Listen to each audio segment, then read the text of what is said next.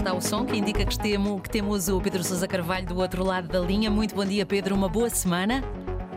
Olá, Mónica, bom dia e boa semana. Ora, arranca hoje a reunião anual do Fórum Económico Mundial. Uh, vai estar reunida em Davos a elite económica e política mundial. Afinal, Pedro Sousa Carvalho, para que serve em concreto esta reunião? Uh, viva a Mónica. Bom, uh, esta reunião basicamente é uma reunião uh, onde 50 chefes de Estado, uh, presidentes de grandes empresas, académicos, ONGs e até uh, alguns líderes religiosos juntam-se supostamente para discutir os problemas do mundo e possíveis soluções. inicialmente, Mónica, esta era uma reunião que juntava apenas a elite económica, as grandes empresas, eh, mas depois, na década de 70, com, com a crise do petróleo e com a guerra israelo-árabe, eh, acabou-se também por incluir na reunião os, eh, os responsáveis políticos. Ou seja, chegaram à conclusão que a economia não vivia sem a política e que a política também não vivia sem a economia. Aliás, ainda ontem eu estive a olhar para a lista de convidados deste ano e vão estar em Davos, por exemplo, o chanceler alemão Olaf Scholz, a Presidente da Comissão Europeia, Ursula von der Leyen, Pedro Sánchez de Espanha, António Guterres hum, das Nações Unidas.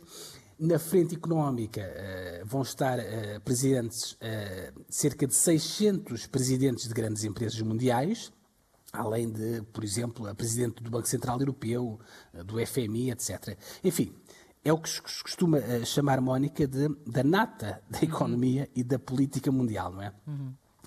Bom, e sobre o que é que toda esta gente vai lá falar, Mónica?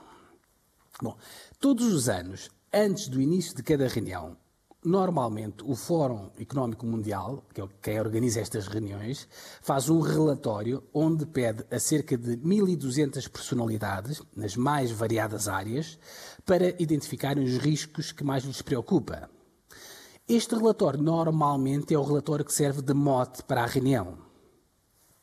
No relatório deste ano, uh, Mónica, e para o curto prazo, ou seja, para o horizonte dos próximos dois anos, o principal risco identificado foi chamado risco do custo de vida. Uhum. Ou seja, são os estragos provocados pela inflação e, eventualmente, por uma eventual recessão que possamos ter em 2023.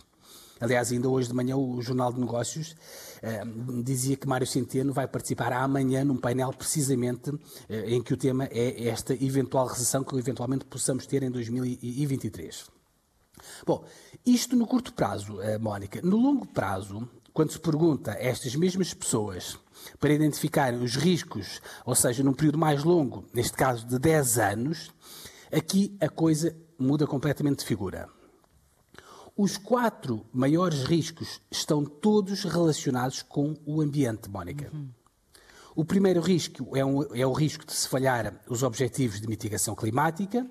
O segundo risco é o risco de se falhar na adaptação às alterações climáticas. O terceiro risco são, é o risco dos desastres naturais e eventos uh, extremos, como aliás tivemos, por exemplo, o ano passado, com aquelas cheias no Paquistão. E, finalmente, o quarto risco é o risco da perda de biodiversidade. biodiversidade. Uhum.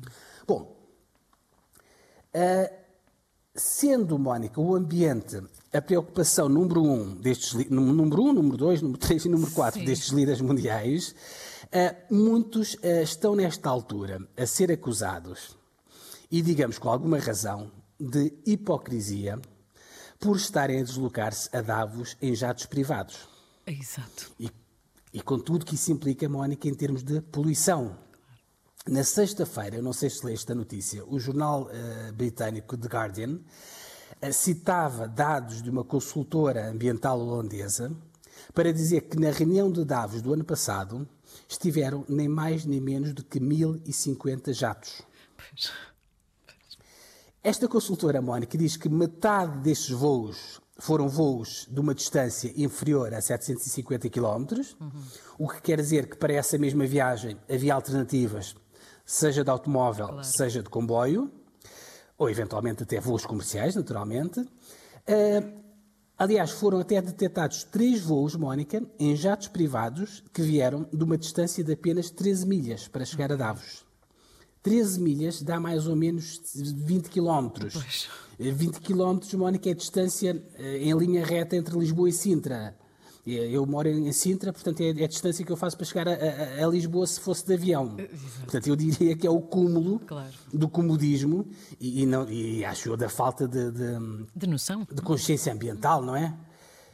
Enfim, numa reunião onde vão estar 2.700 líderes uh, políticos, uh, líderes das grandes empresas, da sociedade civil, uh, mil jatos privados quer dizer que um em cada três dessas pessoas não é, vai chegar a Davos de jato privado. Claro.